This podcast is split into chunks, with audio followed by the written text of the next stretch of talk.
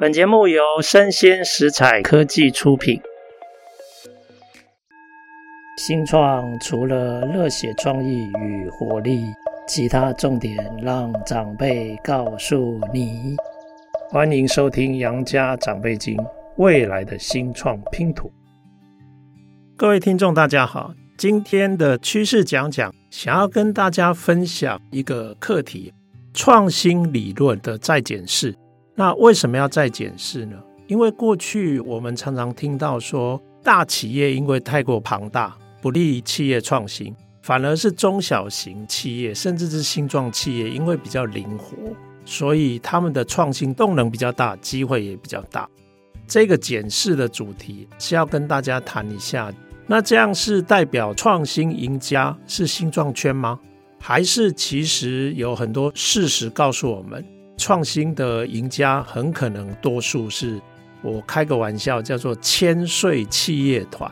那我们今天就来看看这里面等于是利用企业的发展验证一下我们过去经济理论上面说的中小型的企业相对有利于创新的论点，它是不是站得住脚？我们从资料看到，从 Internet 开始之后，越来越少无名的新创公司。可以变成现在知名的企业巨头，或者把企业巨头给推倒。真正有一些企业巨头倒掉的，其实都是少数的个案。比如说 Nokia，因为没有跟上智慧手机的风潮，典范移转的趋势之下，它就被替换掉了。或者是柯达，它的软片因为数位相机的崛起，慢慢它也没落了。如果我们看所谓的财富五百，就是 Fortune 呃 Five Hundred，我们拿企业的营收来排名哈，这种大企业啊，它大概就业就已经占比两成了哦。那如果是销售额的话，它占了五成，获利的话，事实上占了三分之二。所以也就是说，大公司不管在就业，就是人力的雇用上，不管在营收规模上。或者获利的程度上，它都明显是占大宗。如果我们看一九九零年之后，大约在三十年前，财富五百大的企业总共才五十二家，就是说五百大里面才五十二家。以前我们讲 Google，现在讲 Alphabet 字母公司，或者是 Amazon 亚马逊电商，或者是脸书。像这种新创公司不到三十岁，然后可以变成财富五百大。目前财富五百大里面只有五十二家是这样相对年轻的公司。但如果我们再进一步来看资料，从二零零七年第一支 iPhone 发表之后，能够进入财富五百大的新创公司，总共只有七家。但是如果我们看财富五百大，我们来盘点哪些是高龄企业，五百大里面就一大半哦，两百八十家，它在二战之前就已经创设，那就表示七八十岁以上喽。目前我们看到的这个现象，反而是呈现说新巨头崛起的速度好像慢慢越来越趋缓哦。那数字看到，一九九零年五百大巨头大概是六十六家，不到三十岁。但是啊，从三十年前开始，财富五百大平均企业的年龄它一直在攀升。当时三十年前大概七十五岁，平均哦，企业年龄七十五岁。大家要不要猜一下，现在几岁？超过九十岁。那就表示说，这三十年来老牌的企业啊越来越大，一直都在大企业之列。但是新崛起的企业好像越来越少，不然平均年龄怎么会一直持续不断的提高？这样好像跟经济理论有点不一样。大家看到这样的现象，就开始有一些新的解释。第一个解释哦，蛮常见。他就是说，Internet 网络兴起啊，这个叫数位革命。但是数位革命并不是在所有的产业部门都创造非常显著的改变。我们看到很显著的改变，比如说像通讯、娱乐、购物已经大不相同了，因为这个数位革命。可是如果你看一些更传统的重工业，比如说炼油、发电，好像没有什么非常巨幅的改变，好像没有什么颠覆性的改变。反而有一些想要用网络来颠覆、来创造新的产业模式的失败的例子倒是蛮多的哦。举一个例子，在共享办公空间，一个很有名的新创公司叫 WeWork，几年前非常的红，但是现在哈，它已经接近要倒闭了。还有 Katerra，它事实上是营造产业，它也想要重新定义、翻转营造业。所以用网络的这种商业模式，但基本上已经确认是失败。所以解释之一就是说，现在年轻的企业，特别是这种网络时代崛起的企业，基本上它最重要的变革是在数位上面。但是这个数位并不是普遍的，可以在各产业部门都创造颠覆性的改变。那有很多产业，它基本上受数位冲击的影响，并没有那么的巨大，反而是微幅的调整，然后慢慢的累进。蛮常见的解释就是，其实制度要改变哪有那么容易？制度有一种惯性，我们讲所谓的路径相依 （path dependency）。路径相依的意思是什么？也就是说，制度会咬住你。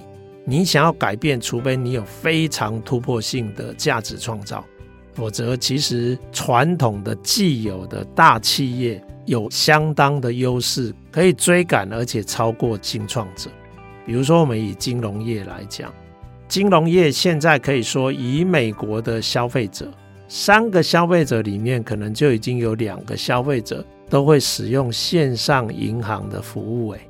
那就表示线上银行的服务一定是这三十年来陆续产生的嘛？但大家知不知道美国金融业的平均年龄多少？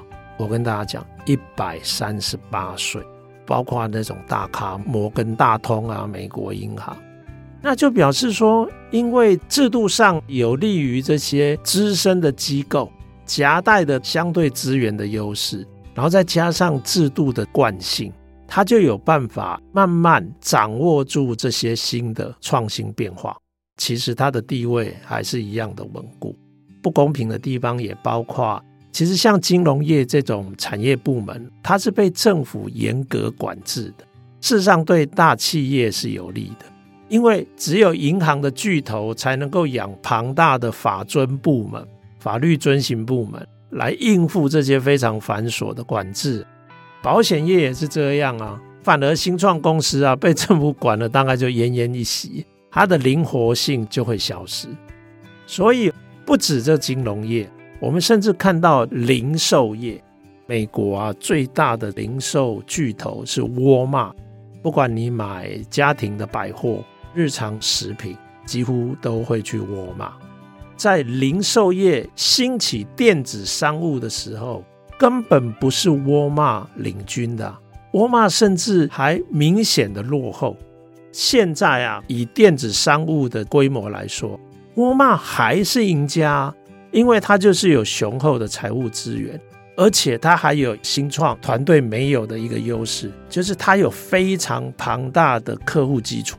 所以光资源再加上客户基础，它就有办法迎头赶上，从后面追赶。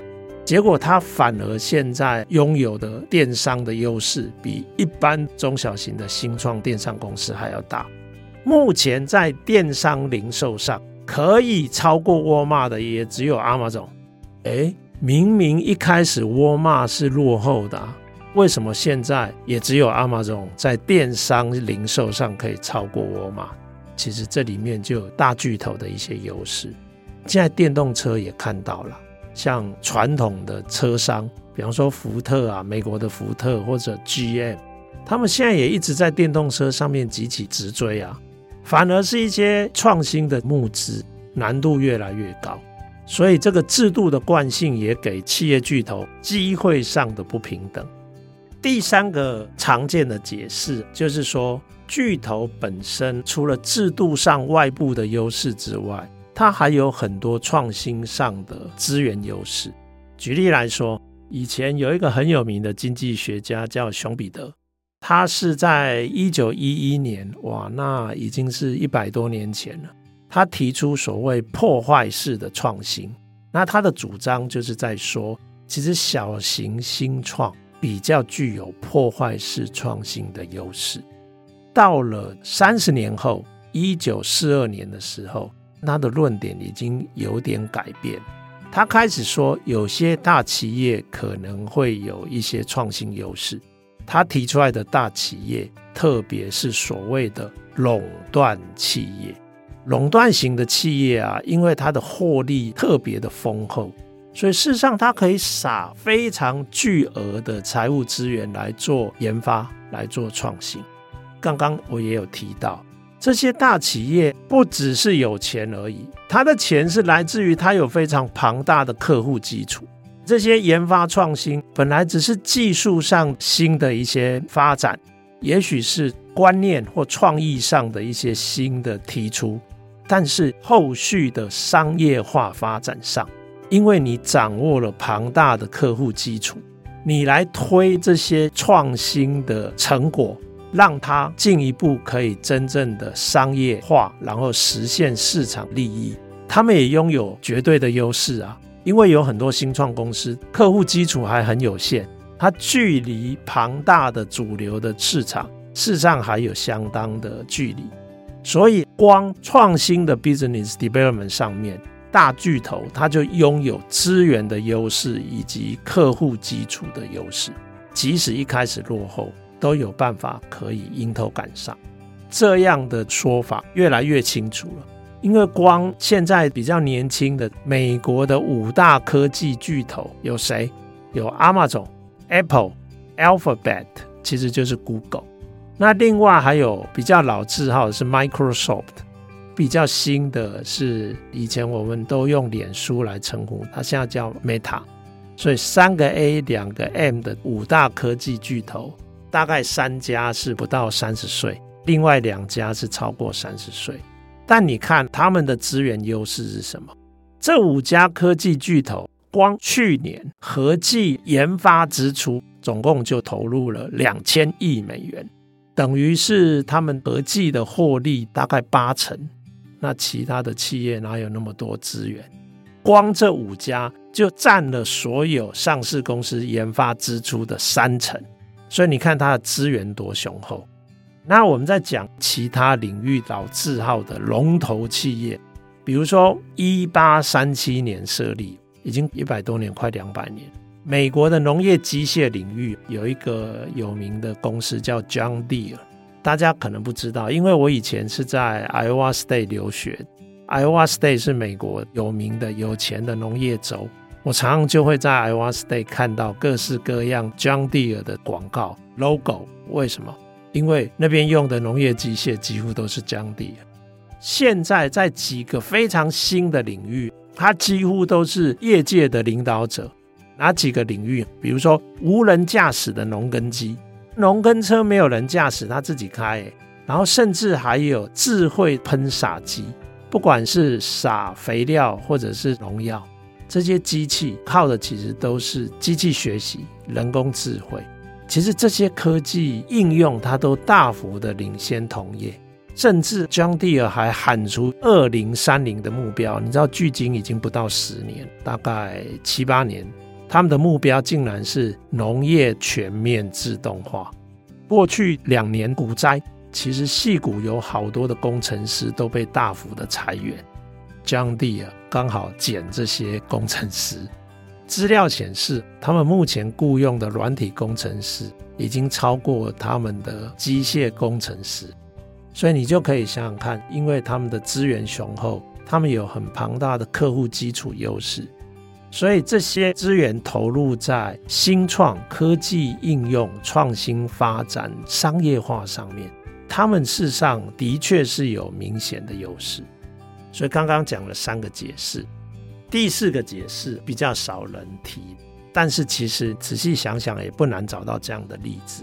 他说，既有的大企业和独立的新创团队，其实他们常常扮演着互补的角色。有一些人会提出，其实两者是互补共生，有这样的一个论点。什么叫互补共生？意思就是说，新创者常常会提出重大新创跟变革的发明，可是最后是谁把它成功商业化？反而是后面接棒的大企业，就表示说，新创团队起一个头，但之后成功的商业化跟普及化，反而是大企业接棒。所以两者是互补共生。二零二零年，晚近就有一个研究，他把研发支出细分成两大类，一类属于比较前瞻探索型的研究，另外一类是商业推广的发展。他把研发支出分成这两大类，结果他发现，如果是专注在前瞻探索这一类研究的企业规模。只要是越前瞻，规模就越小，表示比较成熟的大公司都是做后面的商业化发展，反而比较前瞻探索型的这些研发支出是小公司在做。这样说起来，的确好像有一点共生的可能性，因为互补空间显然非常的显著。也差不多是在二零一八年，有另外一个研究也发现，大规模企业申请的专利。大部分也都聚焦在既有的产品或者是制成的改良之上。这样的话，大家就不难理解为什么以前有所谓的经济理论说突破性的创新好像都偏向中小型企业提出来，可是最早提出创新，最后的市场赢家却不一定是他们。所以，可能这些成果经过大企业的商业化跟推广之后，其实大企业也跟着提升。